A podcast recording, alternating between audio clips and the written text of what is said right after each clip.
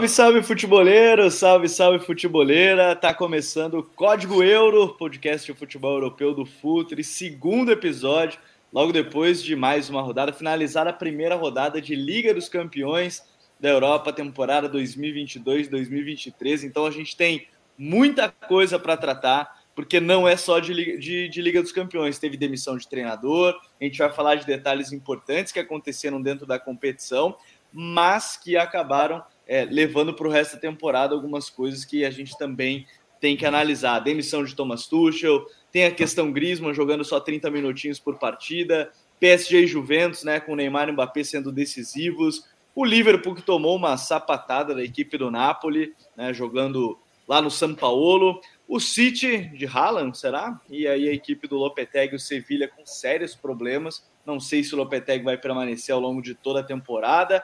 A briga pela artilharia, por que não? Lewandowski já fez três hoje na equipe do Vitória Pilsen, e a gente vai falar sobre isso, como é que vai se demandar essa briga pela artilharia, com o Haaland fazendo gol, com o Lewandowski querendo também fazer os seus gols. Tem o Benzema, que saiu lesionado no jogo contra o Celtic, mas tem muita coisa para a gente comentar no episódio de hoje. Se você está acompanhando esse episódio já gravado, vai ver que tem a minutagem de cada um dos temas. Se quiser algum tema específico, vai estar tá lá, tem um minuto que a gente começa a falar sobre ele.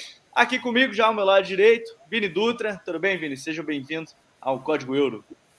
Fala, Gabi. Estão aí para mais um. Né? O episódio de semana passada foi, foi uma grande estreia, né?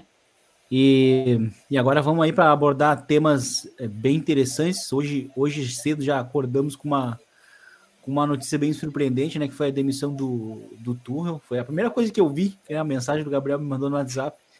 E me chamou muita atenção, porque assim, a gente até imaginava que a temporada dos Chelsea fosse um pouco turbulenta, sim, mas que a, eu acho que o momento né, da, da demissão ela é, ela é bem surpreendente. Então vai ser um prazer estar discutindo isso né, sobre vocês, com vocês, não só a demissão do Tuchel, mas também a, essa rodada inaugural de Champions League. É, a demissão do Tuchel, quando li a notícia, também fiquei pensando, ih, será que é fake? Será que não é? Ficou aquele clima meio estranho, mas confirmada a saída. Já tem provável novo treinador, inclusive para essa quinta-feira tem grandes chances de ser anunciado já o Graham Potter, né, técnico da equipe do Brighton. A gente vai falar sobre isso, obviamente. E tem estreia hoje aqui na casa, nos podcasts da casa. Eu, crio, eu criei uma grande dinastia de pessoas chamadas Gabriel aqui no Futre. Então, esse é um dos grandes objetivos que eu tenho aqui no projeto. Um deles é o cara que cuida das nossas redes sociais, das nossas mídias, e vai estar aqui com a gente hoje, que é o Gabriel Mota. Tudo bem, Xará? Seja bem-vindo para a estreia já, né? Tá saindo da base, aquele garoto tá saindo da base, chegando profissional já para a estreia. Tudo bem, Gabo? Seja bem-vindo. Fala, galera. Fala, Gabo. Fala, Vini. Prazer estar aqui com vocês. E, pô, nada melhor do que estrear com uma grandíssima rodada de Champions League, né? Foi a gente teve muito elemento maneiro nessa primeira, nessa primeira rodada, né? Muita, muito, muito aspecto diferente, muitos jogos empolgantes, né? E até surpreendentes, e claro, é, eu acho que o, mesmo com uma rodada movimentada de Champions, o tema do dia é, é o Tour, igual vocês falaram, porque surpreende ainda mais uma semana depois de Deadline Day, né? É, exatamente, tem mais esse fator. Então, mandando um salve para todo mundo que está chegando e quem está ao vivo com a gente, eu peço encarecidamente, senta o dedo no like para a gente chegar em mais pessoas, para o pessoal ficar ligado. A gente está chegando na marca de 70 mil inscritos aqui no canal, então sejam muito bem-vindos. Quem acompanha diretamente por áudio, aí né, também pode compartilhar com seus amigos, ficar sabendo que toda quinta-feira sai no áudio, né? Quarta-feira você tem a live aqui do Código Euro Podcast de Futebol Europeu do Futre. Vamos começar falando então sobre essa questão que movimentou bastante o mercado, que foi a demissão de Thomas Tuchel, né, do Chelsea. Eu e o Vini a gente comentava isso, Vini, que era um clima que estava meio estranho, atuações que não eram as melhores da reta final da temporada passada já, mas depois, como o Gabriel citou, um mercado inteiro feito na Alemanha até estão citando que um dos problemas, aí a gente vai mais para frente descobrir se é vazamento de informação ou não, querendo queimar mais um lado do que o outro, mas dizendo que um dos grandes problemas foi que o, o novo dono do, do Chelsea queria o Cristiano Ronaldo e ele ouviu só um não do Tuchel, não teve nenhuma outra explicação, só ouviu um não, e isso abalou um pouco a situação entre eles e tem, obviamente, nessa abertura de Liga dos Campeões, foi o primeiro jogo da rodada, inclusive, da abertura, a derrota para o Dinamo Zagreb, e aí o Thomas Tuchel demitido. É algo que abala em meio à temporada, apesar de ele chegou a 100 jogos, né, sob comando do, do Chelsea, é, são 19 derrotas, se eu não me engano, chegou aí ao título da Liga dos Campeões, né, conquistou a, o Mundial de Clubes e agora demitiram da equipe do Chelsea, mas uma passagem que a reta final não era a melhor do mundo, mas que foi uma série meio estranha logo depois do fechamento da janela, né, Vini? É, o, o timing é, é estranho e, e assim, né, é, infelizmente é algo, é algo que já está meio que marcando assim as passagens do Tuchel nos últimos três clubes, que, que é algum tipo de ruptura, né, com direção ou, ou vestiário, né? No caso do Borussia Dortmund, foi, ele, ele teve muitos problemas de vestiário e com a direção do Dortmund. Aí no PSG, o grupo até estava com ele, mas ele teve problemas com, com a direção do clube. E aí agora com o Chelsea, eu acho que tal, assim, a gente vai ver os, os desdobramentos disso mais para frente, mas pode ser uma, uma mescla dos dois, mas é, é, provavelmente aí tem uma questão de, de, de, relacionamento também com a direção, com essa nova direção né, do, do, do Chelsea, que eu acho que também já aproveita o momento para querer assin... colocar sua assinatura, né? É uma nova gestão. A gente também não sabia como é que, como é que eles iriam se comportar. É, a gente até comentava em off, eu, eu e o Gabriel, que, é, que, os, que os americanos eles até têm uma. estão demonstrando ter uma tendência é, de serem um pouco mais pacientes, né? A gente tem o exemplo do próprio United, é, do, do Arsenal e do Liverpool, né, com donos, donos americanos, mas que, que tem um pouco mais de paciência. E aí, como o Chelsea agora tem um dono que é americano, né, que é norte-americano, é, talvez se imaginasse que, que eles fossem seguir por esse caminho, né, porque o Chelsea foi o time que um dos times que mais gastou, né, na janela. E, e o que chamou atenção também no Chelsea, é, nos últimos dias, era a, a constante busca por um zagueiro, sendo que o time já tinha contratado dois. E isso assim, eu não sei se, se isso era algo pedido pelo, pelo Tuchel, se era, se era algo da, vindo da direção. Então, assim, o, o Chelsea hoje está muito confuso, assim, sabe? E se a gente olha só para o campo, a, o final de temporada passada do Chelsea foi muito melancólico. Algo que a gente que, que a gente chegou até a comentar no God Save the Game, né? É, o Chelsea deixou de fazer as coisas boas que fazia, a, a, a defesa sólida que tinha, começou a contar com muitas de, uh, atuações fracas da defesa. É, tem um jogo que para mim que é muito emblemático no, na reta final de temporada passada, que é um jogo contra o Brentford em Stamford Bridge, que o, o Ivan Toney domina os três zagueiros ali do Chelsea, né, sobretudo até o Thiago Silva. É, e aí o Chelsea também, ele talvez só não ficou em apuros né, na sua vaga de Champions, porque conseguiu vencer um jogo contra o West Ham também, muito dramático na, na, na reta final de temporada, e aí acabou é, afastando de vez a possibilidade do Arsenal e do Tottenham, os dois, né, alcançarem o Chelsea ali naquele finalzinho. Então, e ainda deixou aquela sensação de que, ó, mais umas três rodadas, quem sabe o Arsenal e o Tottenham alcançam o Chelsea. E e aí, tipo, o, o time segue com esses problemas para esse início de temporada, com o agravante de que vários jogadores acabaram rejeitando, rejeitando o projeto, né? Com D, Rafinha, e o Chelsea vinha tendo problemas para poder, poder contratar jogadores. Aí teve que super é, teve que pagar um valor inflacionado para o Cucurella, né? Por exemplo, então, pra, na busca de ter reforços. E aí as atuações agora nesse início de Premier League são ruins. A estreia na Champions League é muito ruim, e aí aparentemente acho que a bolha acabou estourando e o Tuchel acabou sendo demitido. Mas o timing em si é muito surpreendente. O timing ele é estranho, o timing ele é estranho, e, e eu até brinquei com o Vini também uma coisa, Gabriel, que era o Chelsea em crise sempre chega numa final de Champions, né? Chegou em 2008, chegou em 2012, chegou agora com o próprio Tuchel, né? Ele estava há pouco tempo no cargo quando chegou na, na decisão, mas ao mesmo tempo que eles talvez os donos não quisessem ficar postergando alguma coisa, né? Eles, ah, tá bom, não não quero adiantar qualquer coisa, ele pode ser que ele vá vir ganhar um outro jogo, mas vamos adiantar esse serviço. E aí a gente começa a falar de nomes que surgem, né? A gente fala do Pochettino, a gente fala do Zidane, mas o grande nome citado é o Graham Potter, né? Do Brighton, que nós mesmos comentávamos que estava fazendo um bom trabalho já e que em algum momento ia ser alçado a voos maiores. Talvez nem ele esperasse tão rápido assim, né? Não, a gente zicou completamente o, o Tuchel e porque um dia antes da, do, do, da estreia, né? Acho que no dia da estreia, na verdade, ontem, né? A gente estava falando que, que o Graham Potter, uma hora ou outra, ele ia, ele ia acabar alçando esse voo maior, né? De estar no gigante inglês, não necessariamente no Chelsea, né? Porque a gente justamente não imaginava que seria tão rápido assim a, a saída do Tuchel.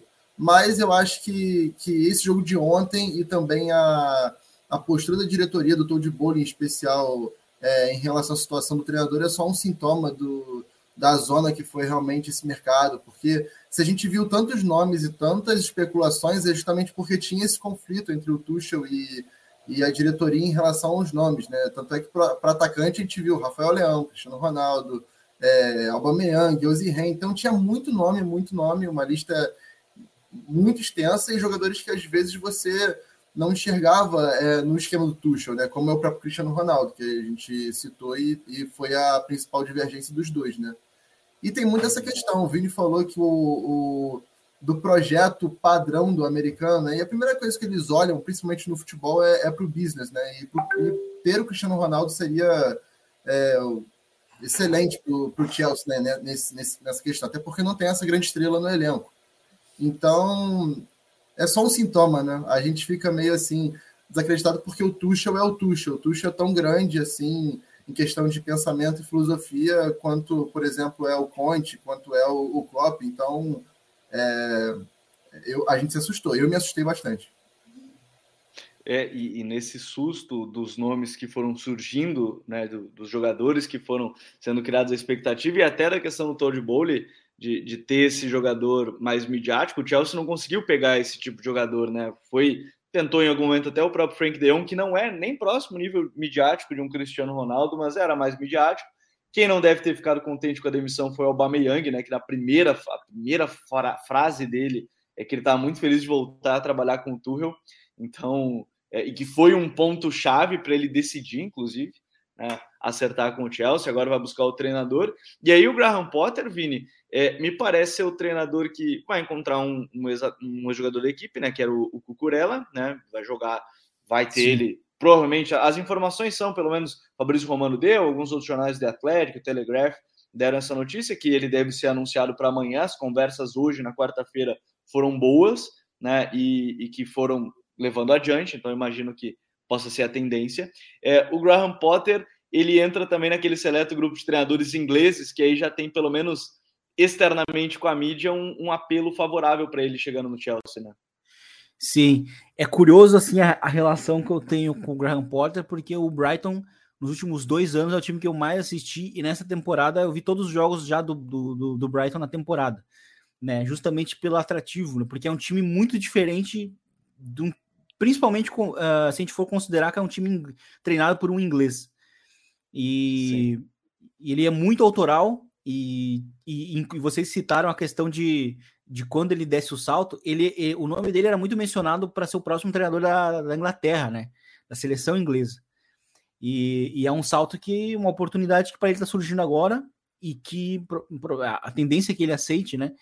E, e vai ser curioso, assim, vai ser um projeto interessante, né? É, o grande desafio para ele é ter, é, ter, é ter que assumir esse salto já no, nesse com a temporada em andamento, é, num ambiente de cobrança muito maior do que no Brighton, é, e com o elenco até um pouco mais extenso. Mas o, o que para ele, nesse sentido, pode ser até interessante, porque é, o Graham Porter é um cara que ele utiliza os jogadores em diversas posições, né? A gente tem o exemplo do McAllister, na temporada passada jogou muitas vezes como falso 9, aí agora, nesse início de temporada, ele está jogando na frente dos três zagueiros. É, e, e, assim, ele foi, ele vai mudando muito, assim, né? Os, os dois alas, né? Os dois extremos, na verdade, do 3-3-4 que ele usa, jogam de pé trocado, né? O March e o, e o, e o Trossard. Então, assim, ele é um cara muito autoral, o que é muito diferente hoje, a gente vê a tendência dos treinadores é, ingleses, e eu acho que ele é um atrativo, assim. É um, para mim é, um, é, muito merecido, assim, que ele receba esse, é, essa oportunidade, né? Uh, o, ele, inclusive, foi, se, se não me engano, foi o Atlético faz umas três semanas ou quatro, que, men uh, que mencionou que o United é, aparentemente rejeitou ele por ele ser não ter tão conhecido assim. E, né, para ser um, um, um, treinador, é, né? Ele, tipo ele de United isso. Como é que é? Não, não, como é que é? É, típico, típico do United, tipo do, dos Glazers, isso, né? Ah, é. Isso, isso é um fato também dentro dessa, dessa brincadeira. E, e vai ser legal. Eu, eu, confesso que eu tô. Apesar de ser um salto talvez seja maior que a perna, às vezes dá essa impressão do Graham Potter, é, pode ser um salto importante que nem sempre passa de novo, né? E a gente é. sempre é. tem que referir esse ponto. Talvez não passe de novo essa chance de treinar um Chelsea. E mesmo que a seleção inglesa seja legal para treinar e tudo mais, talvez não passe mais é, essa possibilidade. É, o Google Zitos FC disse que até agora o Chelsea estava decepcionando. O Matheus Mota mandou um boa noite para a rapaziada. O César Augusto também disse que é a primeira vez que está acompanhando ao vivo a gente. Então, salve aí para o César, seja bem-vindo.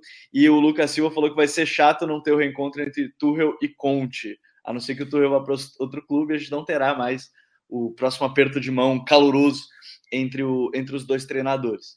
Bom, mas eu quero ir adiante para a gente falar, é, até porque a gente está batendo na porta de uma Copa do Mundo. Acho importante a gente falar de uma temporada saindo um pouco da Inglaterra. Depois a gente volta, até porque já tem gente falando da questão do Napoli, né, da goleada em cima do Liverpool. Depois a gente volta para falar do Liverpool e também do Napoli. Né, aí a gente vai para a Itália para falar sobre isso. É, a atuação do Neymar, do Mbappé, a, a polêmica que surgiu das últimas semanas, ela acabou meio que sendo dissipada apesar de a gente acompanhando o jogo, foi bem engraçado. O Arthur Quesada estava acompanhando, brincou que os repórteres todos franceses queriam um pênalti para o PSG a qualquer custo no jogo contra a Juve para ver o que, que, ia acontecer, apesar de o, do, do Gautier dizer que primeiro pênalti é do Mbappé, segundo pênalti é do Neymar, é isso que vai acontecer. Mas a gente tem um PSG 2, Juve 1, jogo importante para o PSG nesse momento de consolidação aí, de se reconsolidar. Ah, Gabriel, e a gente tem um Neymar cada vez mais ativo. O passe dele nem se fala, né, para o gol do Mbappé, mas a gente está tendo aí um momento interessante e que, se eles podem estar brigados fora de campo, dentro dele os dois se conectam muito bem, tanto o Neymar quanto o Mbappé, né? Não, o jogo ontem, cara, é, me impressionou muito porque a, o nível do Neymar já já está já tá sendo algo acima né, do que a gente vem se acostumando a, a ver nos últimos anos. Talvez pela motivação de Copa do Mundo também, mas eu acho que o ponto principal para isso realmente é primeiro ter uma filosofia parece que bem definida do, do treinador, né, e algo que combina com a, não tinha, eu acho que antes não tinha essa liga de a característica do jogador com o estilo do, do, do Pochettino, né? E hoje com o Gautier eu vejo essa engrenagem do meio campo funcionando muito melhor e dando uma liberdade maior para o Neymar e para o Mbappé é, terem essa movimentação um pouco mais livre e, e, claro, quando você dá esse, esse amparo, você dá essa, essa facilidade, essa tranquilidade para eles transitarem no campo, é, o talento vai sempre sobressair e foi isso que a gente viu ontem, né? Tanto é que o Alegre, primeiro tempo da Juventus, o Alegre não conseguiu dar o mínimo nó no Paris Saint-Germain. É, não conseguiu, e é importante ter isso quando a gente sempre fala de Copa do Mundo, Vini, porque ter um Neymar bem fisicamente era a grande dúvida, talvez, do torcedor. Né? Ah, o Neymar para a Copa, talvez fisicamente, mas há dois meses, o nível físico dele, principalmente, né, tem sido importante. E, e, ter ele próximo do Messi, por exemplo, que nem teve uma atuação tão destacada, mas acabou é, jogando, criando ali mantendo mais a posse junto com o Verratti, ter um Neymar bem fisicamente é muito importante, não só para a seleção, mas para o PSG também ter seus principais jogadores bem fisicamente nesse modelo que o Gautier criou para dar essa liberdade para o trio, né? É, é, exatamente, né? E, e, e, esse foi o primeiro teste grande do, do, do, PSG fora, fora da França, né? E então ter uma, ter uma vitória sólida, principalmente com com, com uma boa atuação, sobretudo do, do Neymar e do Mbappé, como foi o caso, né? De fato, eu acho que o, o Messi. É, não acho que o Messi não. Não é que o Messi não jogou bem, eu acho que o Messi só esteve abaixo dos dois que estiveram muito acima. É, é, é, importante para o PSG, pra, porque o PSG é um time que, é, que basicamente joga pela Champions, né? E, e, e, então, assim, e nos últimos anos, acho que com exceção ali do, daquele primeiro ano do Tuchel, sempre foi um time que teve, sempre gerou muitas dúvidas, né? Então, é, tem sido um início de, de bases muito bem estabelecidas, não só pelo trio, mas o resto também, né? A defesa, o, o meio-campo, é, enfim, a, a, a ideia clara de como jogar, ela tá, ela tá bem definida, assim, sabe? E, e tecnicamente o Mbappé e o Neymar estão jogando muito bem. Né? Eu acho que né, nesse caso, principalmente o Neymar, acho que tecnicamente ele está num, num, patamar é, muito alto. E, e, assim, a gente espera que ele comece a ser, a ser valorizado também por isso, por, por estar bem tecnicamente, assim, porque já, já teve outros momentos em que ele não foi valorizado por isso, principalmente na campanha da, do PSG. Porque não tinha os né? números, né? Porque os números. Porque não tinha ah, números. Não, mas ele não tem gol e assistência. É. Ele não tinha números, inclusive nessa campanha do PSG finalista, foi, uma, foi um dos jogos em que o Neymar teve uma nota baixa no, no, no SofaScore e aí isso virou até um. gerou um certo é, meme, né? Pô, não jogou bem, mas né, era, era tudo muito baseado no, na, ali na estatística, mas quem viu o jogo viu que ele jogou bem participou de, de, de ocasiões claras, mas ele teve uma nota baixa no soft score, já foi suficiente para ser criticado, né? E acho que infelizmente o Neymar ele é um cara muito rotulado, independentemente dele jogar bem ou mal, é, ou de ele falar certas coisas ou não. Muito perseguido, né? É... E... Uhum. Não, pode, pode terminar, pode completar, pode completar. E eu, eu acho que isso acaba ofuscando muito o, o, o, grande jogador que ele é, o jogadoraço, assim, sabe? Eu acho que tardiamente, aos poucos, ele vai sendo reconhecido por isso, sabe? Por, por ser esse, esse jogador diferencial. Porque, assim, a gente tá falando de um jogador que por muito tempo é, foi o mais próximo de Cristiano Ronaldo e Messi nessa última década, né? Então, assim, é, é uma raridade sabe? Não é, não é um qualquer coisa. Então, acho que às vezes o Neymar ele é muito desvalorizado, principalmente por nós brasileiros, no geral, assim, o brasileiro, ele coloca muito o Neymar para baixo, né? E a gente está lidando com um jogador que é, é, muito diferente, assim. Não é fácil, né? Um jogador que, que cara, cria num, num espaço brutal. A assistência que ele deu ali pro, pro Mbappé, pô, é de jogador muito diferente, né? E a gente nota, nota as, reações, as reações dos jogadores da Juventus, porra, não é uma cabeça normal. Dá uma risada. Tem uma câmera muito boa da TNT Sim. que é atrás, o, o Rabiot dá uma risada até quando ele vê que a bola tá passando por todo mundo. Sim, é, e o passe, esse passe dele me lembrou muito um do, do, nada a ver, né, uma coisa com a outra, mas me lembrou um do Paul Scholes contra o Milan em 2007 na Champions também, que ele passa por cima, assim, é um, assim, um passe que muitos jogadores dariam por baixo, é, o Scholes pro, pro, pro, pro Rooney né, na, naquela semifinal contra o, contra o Milan, ele passa por cima da defesa e o, e o Rooney faz o gol.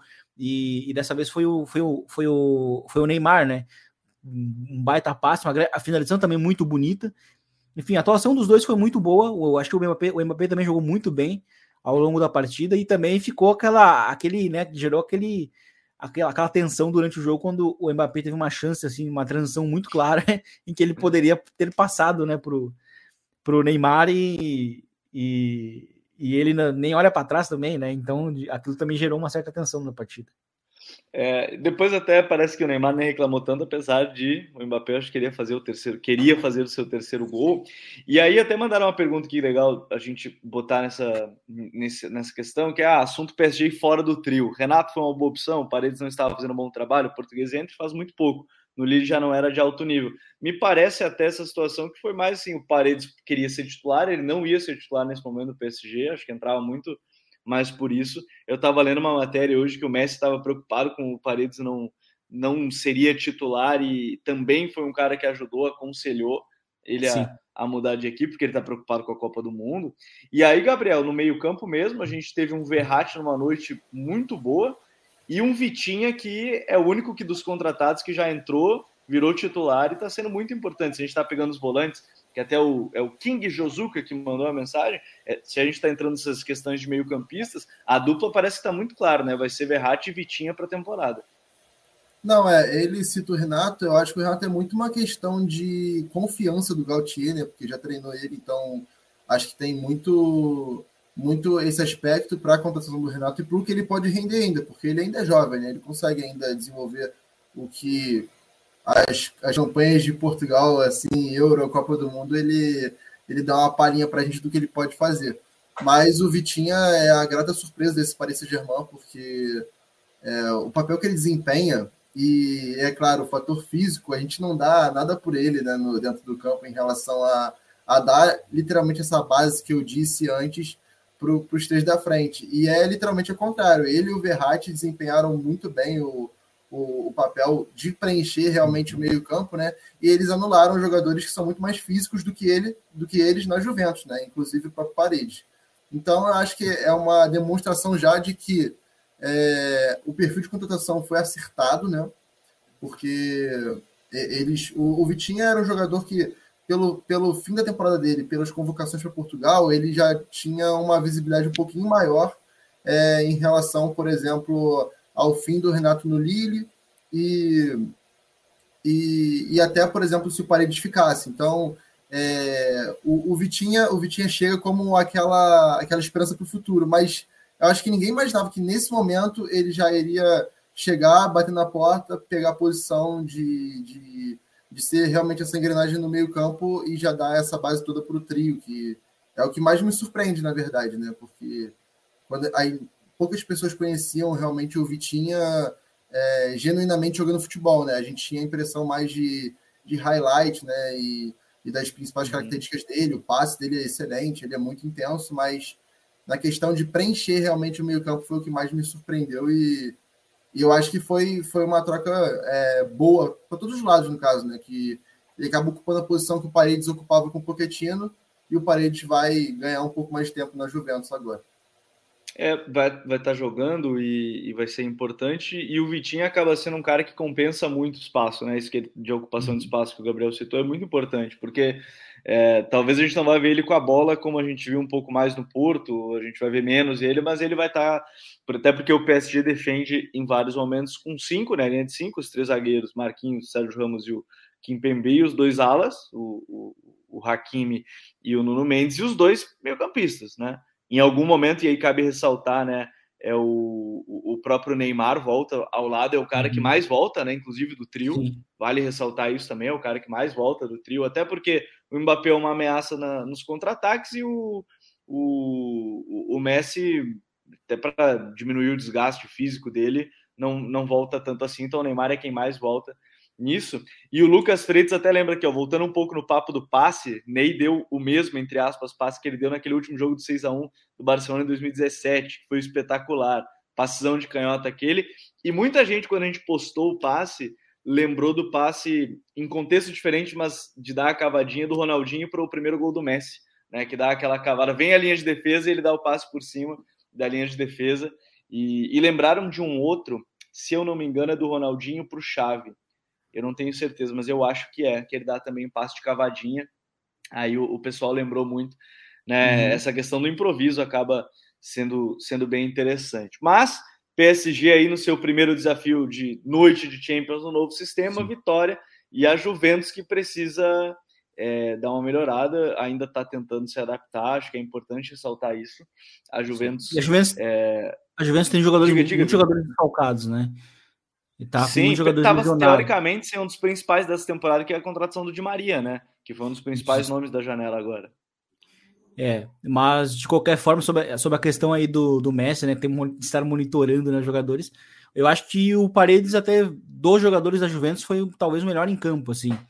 Né, jogou muito bem. E, até agora, antes de entrar na, na, aqui na, na live, eu vi um gráfico de passes dele. Passou muito, né? Por, a bola passou muito por ele. E mas a, a Juventus é um time que está num projeto, está no início de um novo processo, né? E, e, obviamente faltam muitas peças, né? Tanto que as alterações que faz o Alegre no segundo tempo, né? Lucatelli de um lado, McKinney do outro, não, não, são, não eram jogadores que iriam resolver efetivamente o problema que a Juventus vinha tendo, né? Mas, enfim, é, o Alegre é um cara que, que sabe encontrar boas soluções e com o tempo ele, eu acho que, que que a gente pode ver uma Juventus um pouco mais forte, né? Mas eu acho que para esse ano ainda é uma Juventus que está um pouco amarrada, mas de qualquer forma a, a atuação do Paris para mim no jogo no jogo de ontem foi foi, foi muito boa, né? E, e só para pegar um pouco da questão do, do Verratti e do Vitinha, eles foram bem importantes nessa proposta do PSG, que é de dominar mesmo com a bola, né? E por muitos momentos é, o PSG lembra muito um time espanhol, assim, é um time que às vezes dá aquele daqueles dois, três passes entre os dois mesmos jogadores, que aparentemente os, os passes são inúteis, né? Mas na verdade é, esse é o tempo necessário para o time já se, se reagrupar. E é um PSG que, que, que gerou muitas ocasiões é, é, em ataques posicionais, né? E foram até poucas finalizações no primeiro tempo, mas o PSG gerou muito em ataque posicional. Isso é muito importante, assim, não, não necessariamente precisou dos espaços que o, que o Mbappé precisa a, atacar, né? E o Mbappé, inclusive, também é, a, a, jogou bem no, no, espaço reduzido, gerando ocasiões nesse sentido. Então, é, enfim, acho que o retorno do Sérgio Ramos, né, tendo jogando, jogando jogos seguidos, é algo importante também, principalmente porque ele também é muito bom com a bola, né? E, e eu acho que assim, o time teve tem uma, tem, inclusive o time tem uma, uma interação na direita que já me parece interessante com a bola, né? Que é o Sérgio Ramos, Messi e o, e o Hakimi, né? Que são jogadores de passe, são jogadores de construção e pode ser um lado forte, né? O próprio Verratti também é um cara que se, se locomove muito e o Vitinha sendo esse cara para completar o ataque, né? Tem sido bem, bem interessante, é um início muito sólido do PSG e é bem necessário, né? Principalmente num ambiente que, assim, ó, no mínimo problema que tiver vai ser o suficiente para se gerar uma crise, né? Pois é, essa é a grande questão do, do ambiente do PSG. Mas deixa eu falar o seguinte: quem está chegando para deixar aquele like, senta o dedo no like ali para a gente aumentar o alcance aqui do código euro. E vamos falar de um tema muito importante que algumas pessoas até tocaram nesse assunto, e o Gabriel acompanhou hoje mais o jogo também, estava acompanhando outras partidas, acompanhando Atlético e Porto, também estava de olho ali no Barcelona e Vitória Pilsen, mas o atropelo que aconteceu no São Paulo do Napoli em cima do Liverpool, Gabriel, é algo que a gente precisa falar. O Liverpool vive uma temporada muito abaixo do que a gente esperava. Tem lesões, tem baixas, obviamente, mas é uma um início de temporada muito abaixo né, do, da equipe do Liverpool. Assim, eu assisti Liverpool United e assisti Liverpool e Napoli hoje. O Liverpool conseguiu ser muito pior hoje. Eu achei que era difícil ser pior do que aquele jogo contra o United, porque foi um, um time é, muito espaçado, principalmente entre as, a linha de defesa e a linha de meio. E hoje deu muito espaço pelos lados. O, o Kivara fez a festa em cima do Arnold e do Diogo Gomes hoje. E assim, da mesma forma que a gente viu o Liverpool muito mal, a gente viu um Napoli muito fatal, cara. Porque é, se, se, tem um exemplo de, de clube que soube angariar o mercado, esse clube foi o Napoli, que esse, esse jogador, cara, Kivic equivale esse, esse, esse menino joga muita bola. Hoje ele jogou muito, muito, muito de novo. Ele é aquele jogador inquieto que, pô, dificilmente ele vai deixar o lateral respirar. E, e, o time foi muito, foi muito efetivo, cara. Em todos os ataques era algum perigo, algum perigo assim contundente. Tanto é que, assim, terminou 4 a 1 primeiro tempo terminou 3 a 0 mas poderia ter terminado em 5, porque o Ozirren perdeu o pênalti, o Kivara mesmo perdeu um gol sem goleiro. Então a gente viu o volume do time do, dos Spalletti, que é uma marca dele, inclusive, é, de, de, de, ataques rápidos, de, de um jogo fluido mesmo na hora da transição ofensiva. Então, é, eu acho que isso marcou e dificultou muito, muito, muito a vida do, do Klopp, principalmente com jogadores assim que a gente vê que não está mais à altura do Liverpool, no caso do Joe Gomes, Milner também, que fez uma partida abaixo hoje, não conseguiu acompanhar a intensidade do Napoli na questão, principalmente do meio campo, que o Zenit também fez uma bela partida, então é, me surpreendeu o resultado, mas o, o, jogo em si do Napoli não me surpreende, porque o início de temporada também, em questão de, de volume ofensivo, é animador. Pois é, e, e, assim, né, Vini, a gente fala de um.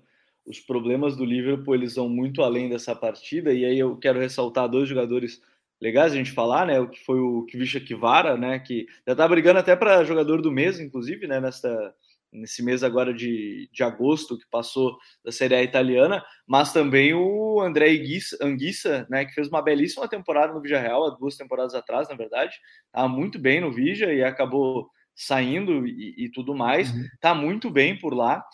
Agora, é, a gente fala de duas posições cruciais que são os problemas do Liverpool hoje, né? A lateral direita. Não que o Arnold seja um jogador ruim, mas está sendo um problema defensivamente nas transições, como o Gabriel citou.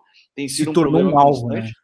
Yeah. É, se tornou um alvo de todas as equipes. O gol do, da final da Champions do Real Madrid passa muito por isso, né? As costas ali da, do, do Arnold, que acabou não, não observando a entrada do, do Vini Júnior. E, o, e ainda no meio que sem vários jogadores não consegue manter nem próximo nível, né? O Milner não está conseguindo Sim. ser aquele décimo segundo jogador, Sim. as coisas nesse sentido, né, Vini? Exatamente. E por isso até que eu é, acho que o Liverpool de fato precisava de um outro meio campista, né? Se a gente for falar desse primeiro problema que o, time tem, porque Milner, o, jogar com, com, Will, com Milner, Elliott e, e, e Fabinho não funciona no sentido de complemento, né? Do que o time precisa, principalmente com a bola. A gente viu isso no jogo contra o United, né? Era um time que precisava produzir a partir dos meio-campistas, não conseguia. E aí os, os, laterais precisam compensar e eles não estavam compensando, né? E, e a questão defensiva, se a gente olha hoje, acho que ainda tem um outro problema que você não citou ainda, que é a ausência do Konatê. Porque o Konatê, ele é um Sim. cara que ele ele vai ele vai ele provavelmente vai conseguir corrigir dois problemas em um só com a presença dele, que é ele vai corrigir muito a, a, os problemas defensivos do Alexander Arnold e ele também vai ser esse cara para corrigir e também dar essa cobertura para o Van Dijk, tem feito um início de temporada bem ruim também. Né? Os times começaram a perceber a passividade do Van Dijk em, alguns, em algumas situações de, de transição, onde ele não coloca o pé, onde ele não, não tenta dar o bote. É, e, e, e, é uma soma de, de, de coisas, porque se, se, tem um lateral direito que, é, que virou um alvo, né? É, é, defensivamente, ele nunca foi um cara, um expoente, mas anteriormente os times ao menos respeitavam o Liverpool, né? Não era uma coisa de, de uma, uma não se tornava uma vertente atacar por, por ali, né? E Sim. se a gente olha a, a, primeira partida da temporada, né?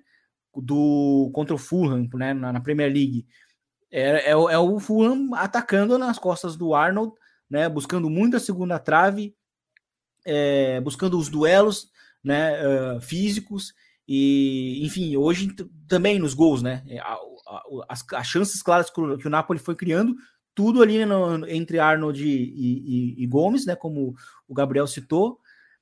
E então, assim, a ausência do Konaté é importante, só que ao mesmo tempo ele é um jogador que tem muitos problemas de lesão. Né? É, a, a, última temporada dele no Leipzig, ele jogou muito pouco. Né? E ele nos últimos, até nas últimas duas temporadas de Leipzig, ele não bateu 25 jogos né? Muito pouco. Então, ele é um cara que tem esse problema, mas ao mesmo tempo a presença dele é necessária justamente para poder para poder corrigir. Ele é esse cara muito rápido que a partir do físico consegue corrigir, consegue dar ajudas, é, e eu acho que vai ser importante. Mas o meio campo também não produz porque não tem os jogadores necessários, né? E no ataque agora tá faltando aquela autossuficiência que é o Mané do trio. Ele era o mais autossuficiente, não dependia ah, tanto verdade. assim do sistema né? E ele era o cara que escondia alguns problemas de falta de criatividade que os meio-campistas tinham na ausência do Thiago, né? Então, o Liverpool tem esses problemas de início de temporada. Eu acho que é um time que vai reagir a partir do momento que estiver completo, mas é, tem sido um início de temporada bem complicado para o Klopp, que há muito tempo a gente não via.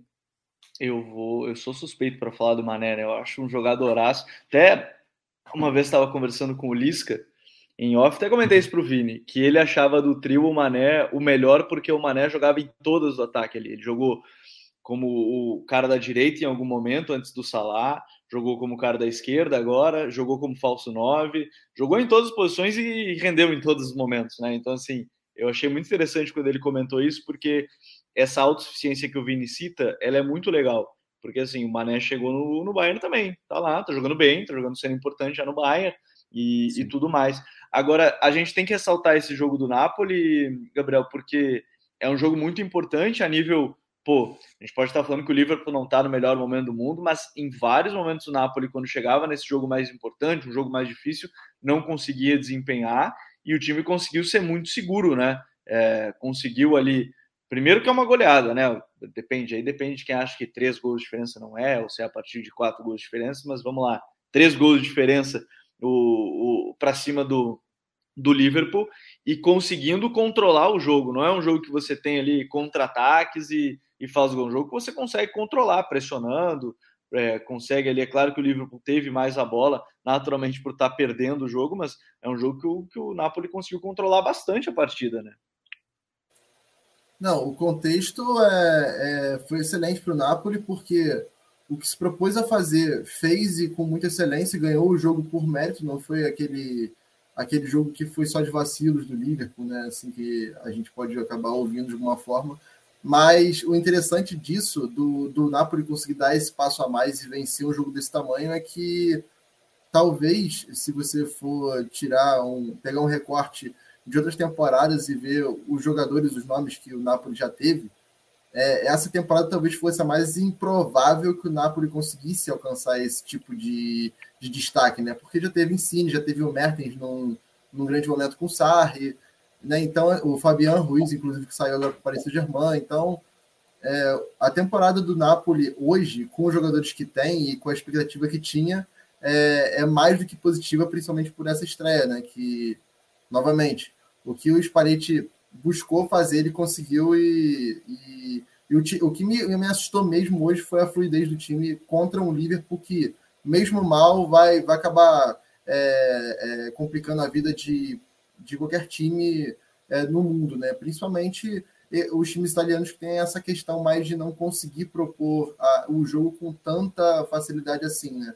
Então eu acho que, que, que foi importante destacar isso e foi importante também para o Napoli essa prova, né? Que, que consegue dar esse passo a mais, né? Mesmo com uma aposta diferenciada de mercado, é, nomes é, de peso saindo do, do time, mesmo assim é, é possível que, que bata de frente e, querendo ou não, deu o troco daquela Champions que o Alisson salvou o gol do Milik né, com os pés, né? Que seria a desclassificação do, do, do, do Liverpool. O, o, o grupo é um grupo complicado, né? Porque você tem aí na, antes, quando sai o grupo, você imagina, bom, o Liverpool vai ganhar o grupo, porque era grupo com Liverpool, Ajax, Rangers e Napoli.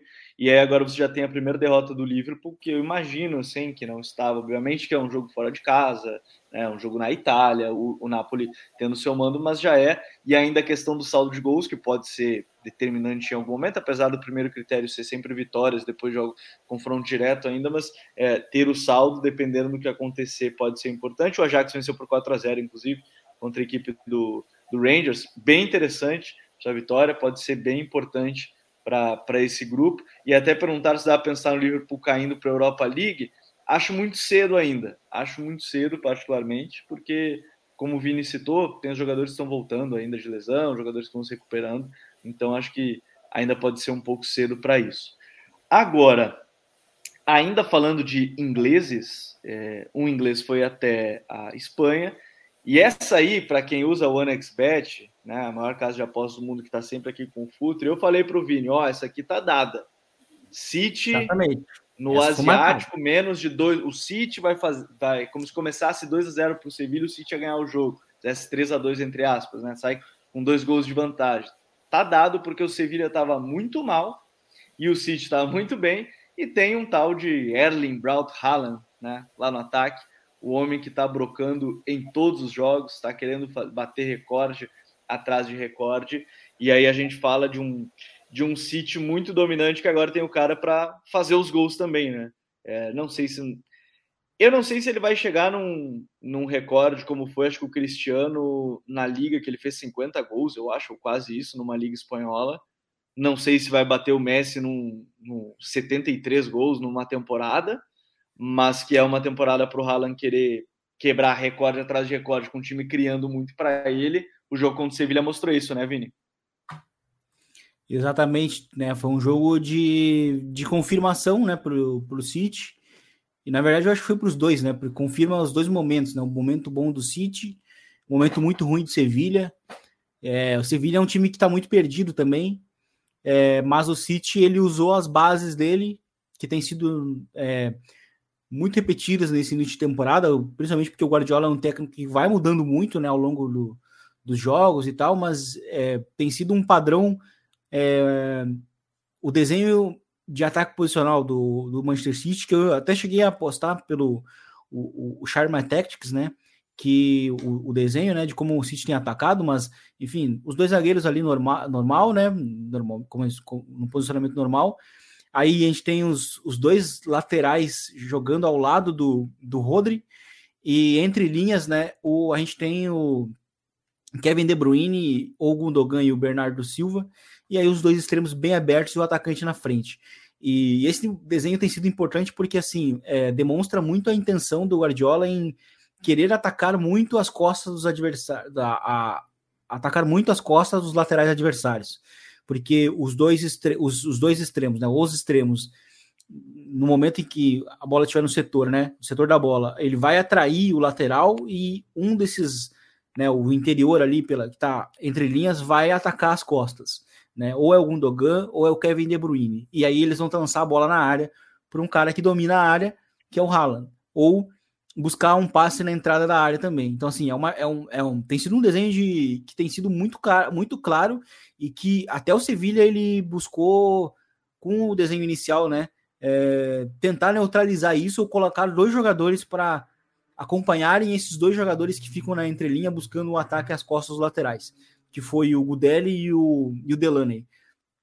Só que o primeiro gol é justamente com o, com o City atacando as costas do lateral sabe? Então já é um demonstra um grande problema aí do, do próprio. Porque todo mundo vai atrás do Haaland e abre espaço maior para o De Bruyne aproveitar, né, Vini? Sim, sim. E, e, é o De Bruyne recebendo nesse espaço, né, nesse, meio, nesse meio espaço entre zagueiro e lateral, e ele cruza na, na, na área e foi um gol fácil, né? E, mas o que me chamou a atenção também foi o Sevilla não conseguir sair jogando. Então a pressão alta do, do City foi muito intensa. É, o Haaland, o Haaland dominou para mim, um, um, jogador que tem feito um início de temporada muito difícil, que foi que é o Nianzou, é, dominou fisicamente, fez o que quis. Eu até acho que o outro zagueiro mais jovem ali, o, o José Angel, jogou bem, mas o, o Nianzou jogou, foi muito dominado ali pelo, pelo Haaland nos embates físicos. O Haaland tem feito um, início de temporada muito bom e assim, é um casamento com, com, com o Kevin De Bruyne que vai ser muito difícil das equipes conseguirem é, pararem a partir do momento que o Kevin De Bruyne lançar o, o Haaland ao espaço, porque também tem esse problema nas, nas transições, né? O Haaland, ele tem, tem sido um cara que, que recebe entre os dois zagueiros e ele ganha na velocidade dos zagueiros, na maioria das vezes. Então, é, tu tem um cara que lança muito bem a bola e tem um cara que é lançado muito bem, que é o Haaland. E na área ele é um cara dominante. Ele é alto, ele é físico, ele é rápido. Então, sim, é muito difícil. Então, os, os times, talvez, hoje, para eliminarem né, o, é, esse tipo de jogada vai ser vai ter que ter uma pressão alta muito determinante, né? Porque provavelmente, né, eu acho que um dos poucos, uma, das poucas maneiras de se cortar essa jogada é na raiz, ou seja, é, anulando ali o, o, o De Bruyne ou, ou quem também alimenta o De Bruyne. É, né, mas ao mesmo tempo o Manchester City é um time de, né, que cede muito, é, que gera muito jogo. E, enfim, é, o Foden também jogou bem, mas para mim esse casamento aí, Haaland e, e, Kevin De Bruyne é um dos mais letais desse início de temporada. É, porque se ficar, na se ficar esperando, o Haaland vai achar um espaço, o City vai criar. Se resolver marcar lá em cima, uma bola longa nas costas da defesa pode complicar. E aí até o Melo com, com, comentou aqui, ó, o City agora tem a melhor flecha para complementar o melhor arco. É, é uma é, bela analogia. Esse comentário é perfeito. É, é, o, é o arco, é, é a flecha que faltava. E o Vini falou do cruzamento de um gol fácil, mas é que você der um balão para cima, a bola parece que vai direto na cabeça do Haaland. É. Jogo, acho que foi contra o Nottingham Forest, foi um cruzamento também alto. E ele tá Sim. lá, ele, enfim, ele salta é, muito alto também, cabeceia bem. E aí, Gabriel, a gente tem um time muito impactante com a peça que faltava. E do outro lado, até olhando assim, não parece que o Lopetegui vai permanecer muito tempo no Sevilha. Eu, eu já começo a colocar esse asterisco conversava com o Vini antes da gente começar, começar, começar aqui no, no ao vivo, mas a gente tem um City que talvez seja essa, assim, a gente vai falar um pouquinho mais para frente da questão dos artilheiros, quem é que pode brigar por artilharia, mas agora, não que antes não fosse, mas é que agora é quase que deu o all-in de, ó, agora tem que ganhar essa Champions League, porque agora a gente tem o time, o 11 inicial perfeito para isso, né, Gabriel? Exatamente. O Vini citou uma coisa aqui que eu achei interessante, até me trouxe uma memória, que ele fala em cortar o mal pela raiz, é, tentando estar tá ali mais atento ao De Bruyne ou então a quem vai se conectar com ele, né? E a gente ouvia muito isso por parte do Mourinho, quando e a gente ia ter é o clássico, né? Naquele time do Pepe, que é, para que a bola não chegasse no Messi, a atenção tinha que ser redobrada com o Xavi, com o Iniesta, e até antes com o Busquets ou o Mascherano. Então, é, isso só mostra o quanto inevitável é essa combinação De Bruyne Haaland hoje e, e como é difícil parar, né? E assim, é, se antes a gente podia duvidar dessa, de, é, dessa junção entre Pepe e Haaland é, se tornar um sucesso, eu acho que tanto a capacidade do Pepe em adaptar um jogador que não tem propriamente o seu estilo ao, seu, ao, ao, teu, ao próprio esquema, e do Haaland também, é, em questão dele conseguir mapear como poucos a área, é, isso faz com que o City tenha muito mais efetividade e coisa que faltou em, em jogos decisivos nas últimas temporadas, né? A final contra o Chelsea, é, a eliminação para o Lyon, que o Sterling pede aquele gol lá de baixa trave, é, contra o próprio Real Madrid. Faltou esse cara né, mais letal e esse cara que vai segurar um pouco os defensores, né? Porque o Haaland faz isso muito bem. E, e eu acho que ainda tinha essa questão de que no Borussia o Haaland tinha muito campo para correr, né? Porque a Bundesliga é uma liga naturalmente menos compacta do que a Premier League e o futebol de alto nível europeu. É, mas é, o engraçado é que, mesmo assim, o Pepe consegue achar uma brecha para que o, o Haaland consiga sempre receber a bola no é, para dar o toque final, né? Tanto que a maioria dos gols é um gol de um toque só. Então é, é, é aquela junção que é, é, difícil da gente da gente duvidar, né? Porque o De Bruyne acha os espaços, o, essa jogada do, do primeiro gol, inclusive do Foden, é, dando o passe para a infiltração do De Bruyne, é uma jogada que a gente viu várias vezes, inclusive não sei se vocês vão lembrar, aquele PSG e City da última temporada aconteceu muito e o City perdeu um caminhão de gol lá em Paris. E acaba que agora com o Haaland você tem esse referencial, geralmente na segunda trave, para executar a jogada, né? E o Sevilha, cara, hoje teve até reunião do, do Monchi com os principais é, líderes do grupo, né? E realmente parece que o, o Lopetegui foi meio que excluído dessa reunião, né? Então isso já mostra mais ou menos o quanto. É, é Nossa, eu adoro essas reuniões, eu adoro é. essas reuniões que o cara é excluído, é, né? é fantástico, é. porque sai na imprensa Não, o, e o treinador tá lá. É uma maravilha, pô. E o pessoal filmando, né? O carro Nava chegando, o Monte chegando. É. Então, e assim, o Sevilha, o principal gravante do Sevilha, eu acho que é o mercado, né? Porque o Diego Carlos sai, né? E a reposição é o Marcão, do Galatasaray, que inclusive está machucado, se não me engano. Então, é... Sim, a reposição está lesionado, que fez, foi uma boa reposição, mas já não está jogando, e perdeu o Condé, né? Então perdeu Exato. seus dois zagueiros titulares. Perdeu os dois zagueiros. A gente está falando de um, de um time que na temporada passada, a gente chegou até a citar no El Rondo, tinha, uma dupla, tinha a dupla de zaga mais sólida, né? E, Sim. E agora eles estão com um, o, o zagueiro que está jogando não é sólido e o outro está lesionado. Então é complicado, né, o Sevilha. Ah, essa, essa de reunião aí eu só lembrei, só não supera a, a grande fofocaiada que foi a do, do Gattuso indo para o Valência, sendo que todo mundo sabia duas semanas antes e estava ainda empregado o, o Pé Bordalás. Estava lá no seu trabalho, fazendo seu trabalho, mas todo mundo, duas semanas antes do Gattuso assumir, já sabia que ia ser o Gattuso, inclusive imagino que o próprio Bordalás, mas ficou aquele, aquele climão. E fazendo esse link de artilheiro, a gente tem que falar é, do Haaland fazendo seus dois gols, a gente tem que falar dela, né? A briga pela artilharia começa quente já nessa Liga dos Campeões. E a gente tem dois gols do Mbappé, dois gols do Haaland, a gente tem também aí os três gols do Lewandowski, né? Que na vitória do Barcelona agora contra a equipe do Vitória Pilsen. Vini, a, a briga pela artilharia tem a baixa do Benzema agora, né, que teve a lesão, mas também é um que não dá para descartar, até porque o Real Madrid deve em Sim. fases mais longas também da competição. Briga uhum. pela artilharia da Champions essa temporada vai ser interessante, hein? Vai, vai ser interessante. O Lewandowski agora jogando num, num clube que eu acho assim, eu acho que City e Barcelona se assemelham no caso de, sim, na temporada passada eles precisavam de um cara para gerar para gerar gol né? E, e, eles encontraram, no caso do Haaland teve que ter uma adaptação, mas no caso do Barcelona eles encontraram um atacante que faz os movimentos necessários dentro do sistema e que dentro da área faz gol. E, e, e ele é o cara que faz gol no, no assim, sabe, no, na mínima oportunidade, né? E eu acho que o, que o, o City para mim tem muito tem muito tem muito tem muito, muita possibilidade de dominar o grupo. E então acho que enfim, uma coisa que a gente não citou ainda do City é o Julian Álvares, né? Porque assim, pode ah, ser que o Haaland se lesione. É o Spider, velho. Pode ser que o Haaland se lesione, porque o Haaland de fato tem um histórico de lesões, mas tem o Julian Álvares ali. Então, assim, eu acho que o City foi muito bem assim, nesses movimentos. E, mas agora voltando na questão dos, dos artilheiros, é, eu acho que o Lewandowski também é um cara que, para esses jogos que talvez não sejam os pesados, mas é o que é normal, né?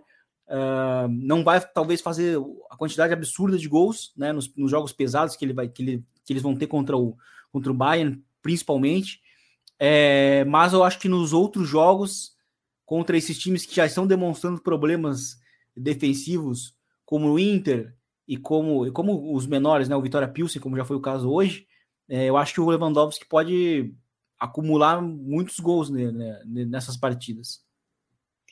Gabriel, quem é que vai. Essa briga pela artilharia é boa. A gente brincou do Mbappé ter sido fominha com o Neymar. O Leva, ele é fominha em termos de minutos, né? Ele era o, o titular de querer jogar sempre. Hoje jogou os 90 mais uma vez, mesmo com o jogo decidido, fez três gols. O Haaland tem essa questão. É, briga de artilharia essa temporada vai ser boa e obviamente e, e, e, claramente estão nas principais equipes os artilheiros. Não vai não me parece que vai fugir de um time é, que vai brigar pelo título não hein?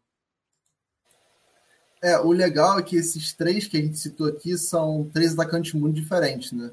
Todos têm é, capacidades é, específicas muito diferentes né?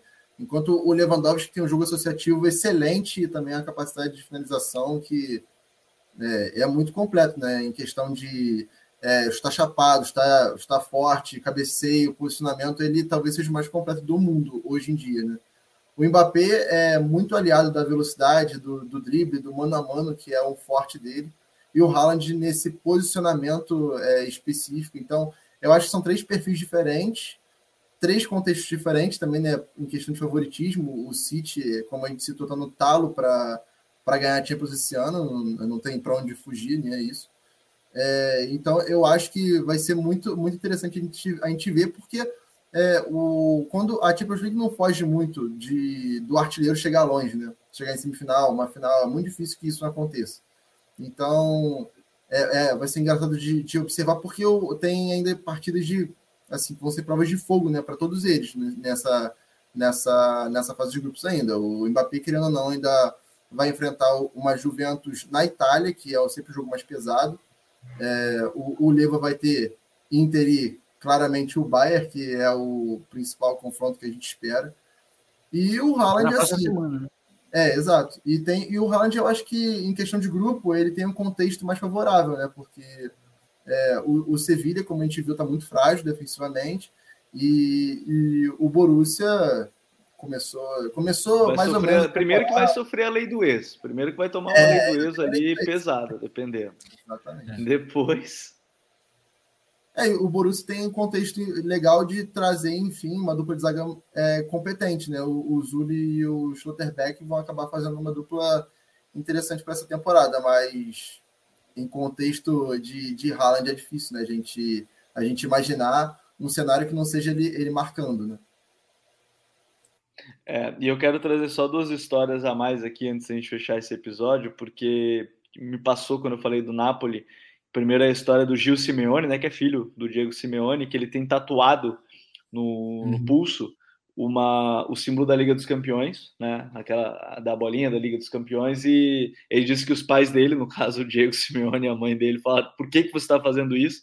Ele tinha 14 anos, e na época ele falou que não, porque eu vou jogar Champions, quando eu fizer meu primeiro gol no Champions, vou beijar o escudo e tal. E foi o que aconteceu hoje, né? 12 anos depois, fez seu primeiro gol em Liga dos Campeões pelo Napoli.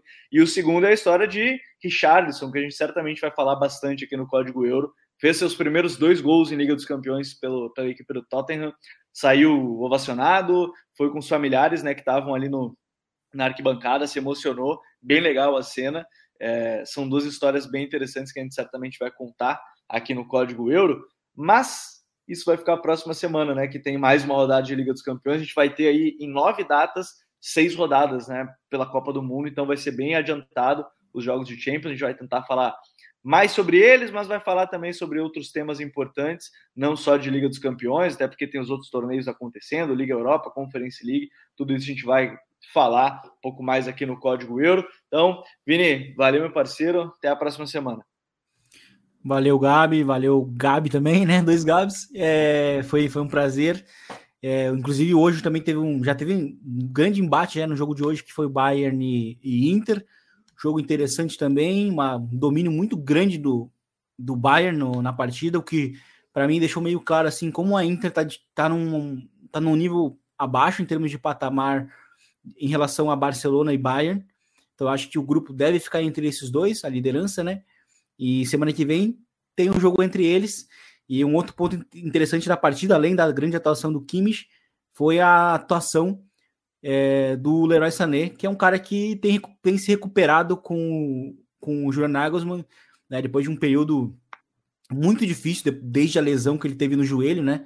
E depois saiu do City e, e o, início, o início de trajetória de retorno à Alemanha né, no Bayern também não foi dos melhores, mas que tem, tem se recuperado muito futebol agora, jogando um pouco mais por dentro nesse sistema todo assimétrico do, do Julian Nagelsmann. Então é um cara que, que pode ser um grande protagonista e chegar também em forma na Copa do Mundo, né? Porque como, como a gente falou no episódio passado, né? Tudo o que acontece agora, de certa forma, tem um reflexo na Copa. Qualquer lesão, qualquer retorno, né? Qualquer boa forma ou não, tem reflexo na Copa para quem joga a Copa, né? Para as seleções que estão na Copa. No mais, foi um prazer estar aqui com vocês e até a próxima. É, tem tudo tem reflexo em Copa do Mundo que está chegando e a gente está preparando conteúdo especial para a Copa do Mundo que está batendo na nossa porta. Gabi, seja bem-vindo agora nos podcasts, né, que já está com a gente há bastante tempo, mas agora já estreando nos podcasts e até a próxima. É um prazerzão estar aqui com vocês, é, sempre apreciei demais o trabalho de vocês e agora fazer parte é, é muito bom. Como o Vini destacou um joguinho, eu também vou destacar o meu, que eu fiquei feliz hoje de ver. É, a Eintracht e Sporting foi um jogo bastante movimentado, mas eu sempre fico feliz quando os Coringas do Rubem Amorim vencem, né? Porque eu tenho, tenho um carinho especial por esse treinador. Mas, cara, é um prazer estar aqui com vocês, dois caras que sabem demais e espero estar aqui mais vezes, porque esse calendário foi muito generoso com a gente, né? Champions toda semana e logo depois a gente emenda em Copa. Então não tem, não tem roteiro melhor para a gente que, que gosta, né? Ah, com certeza, isso vai ser muito bom. Então, futeboleiros e futeboleiros, muito obrigado a todos que acompanharam que o Código Euro. Lembrando, está entrando na rotina agora, né? Toda quarta-feira ao vivo no YouTube, quinta-feira já nas plataformas de áudio. Já com a minutagem aqui, se você quer ouvir de um tema mais específico, a gente vai ficando por aqui e até a próxima quarta-feira. Um grande abraço a todos. Tchau.